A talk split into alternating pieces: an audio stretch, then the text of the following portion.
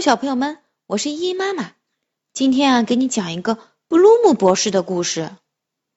布鲁姆博士是谁？哈哈，布鲁姆博士啊，是一只笨笨的大棕熊。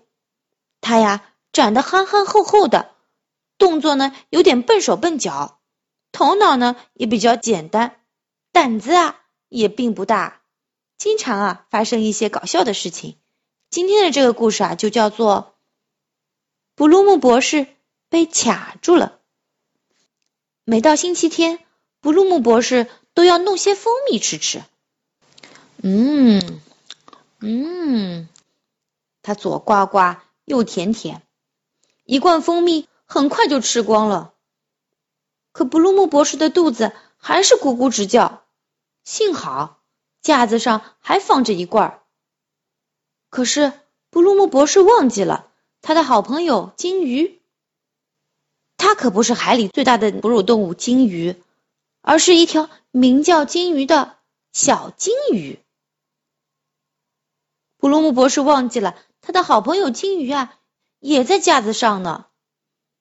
布鲁姆博士啊，摸错了罐子，啪嗒，噗！我的老天呐！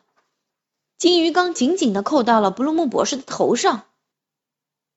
不得了啦！不得了啦！金鱼啊，也吐着泡泡，大声的嚷嚷着。这下布鲁姆博士该怎么办呢？他准备把金鱼缸给弄下来，可金鱼却绕着他的头啊，不停的转圈圈。嘶嘶，他喊着救命！救命！金鱼的尖叫声把布鲁姆博士弄得晕头转向。哐当，痛！坏了！布鲁姆博士的头卡在金鱼缸里，脚又踩进了喷壶里。幸好聪明的金鱼知道怎样才能把布鲁姆博士的脚从喷壶里拔出来。他吐着泡泡，咕噜咕噜地说：“快快，让喷壶把你的脚喷出来！”让喷壶喷水当然很容易了。可是当布鲁姆博士这样做的时候，他身子一歪，向灶台倒去。手一下子插进了牛奶锅里，哐当砰！现在布鲁姆博士的头卡在金鱼缸里，脚卡在喷壶里，手又卡进了牛奶锅里。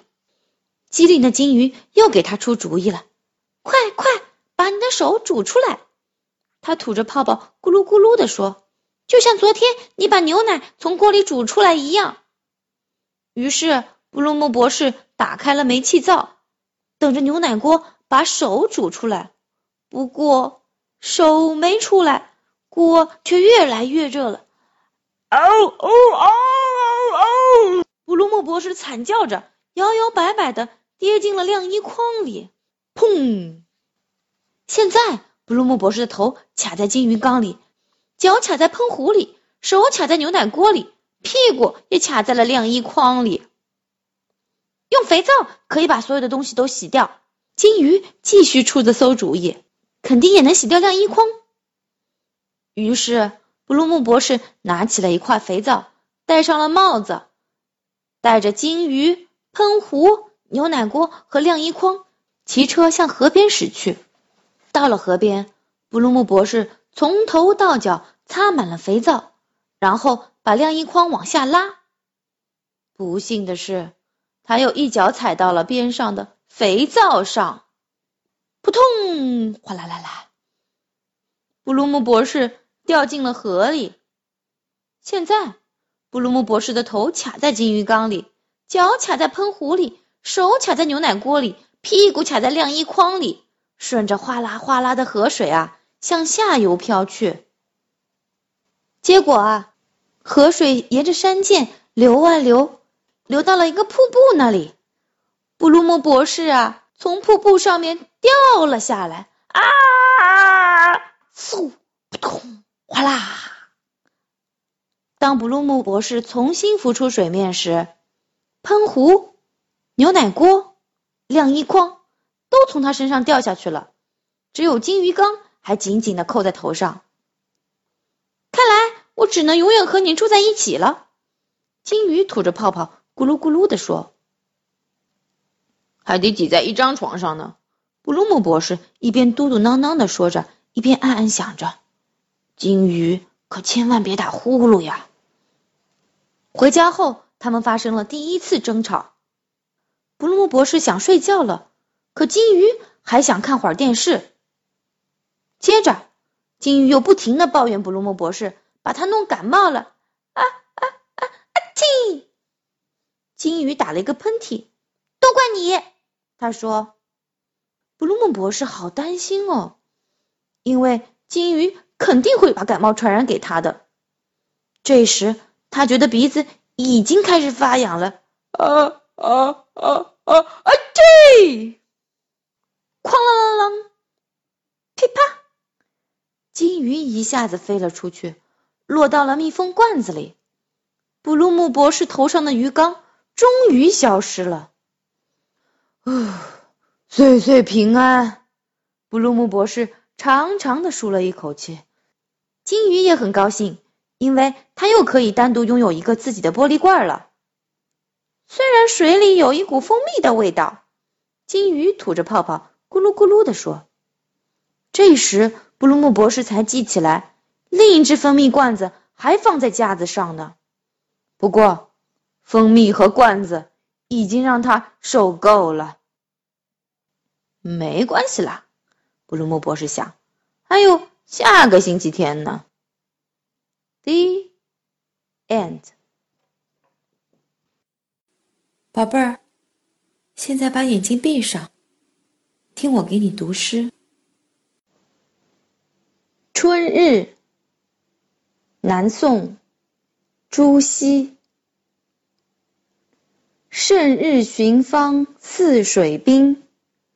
无边光景一时新，等闲识得东风面，万紫千红总是春。春日，南宋，朱熹。胜日寻芳泗水滨，无边光景一时新，等闲识得。东风面，万紫千红总是春。春日，南宋，朱熹。胜日寻芳泗水滨，无边光景一时新。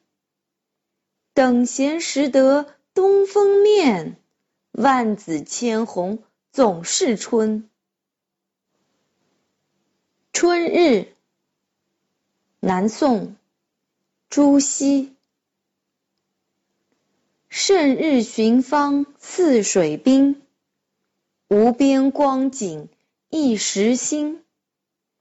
等闲识得东风面，万紫千红总是春。春日，南宋，朱熹。胜日寻芳泗水滨，无边光景一时新。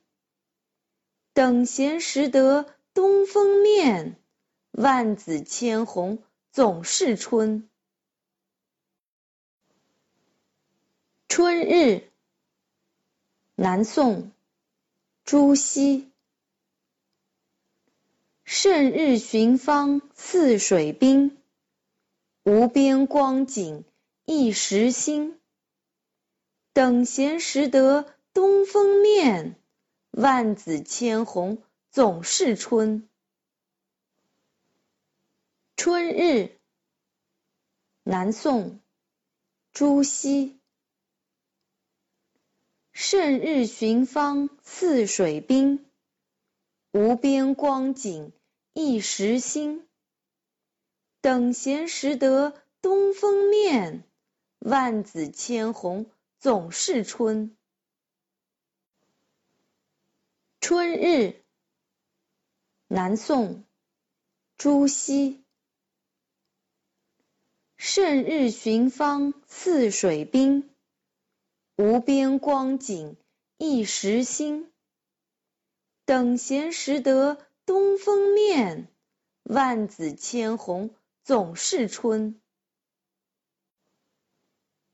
春日，南宋，朱熹。胜日寻芳泗水滨，无边光景一时新。等闲识得东风面，万紫千红总是春。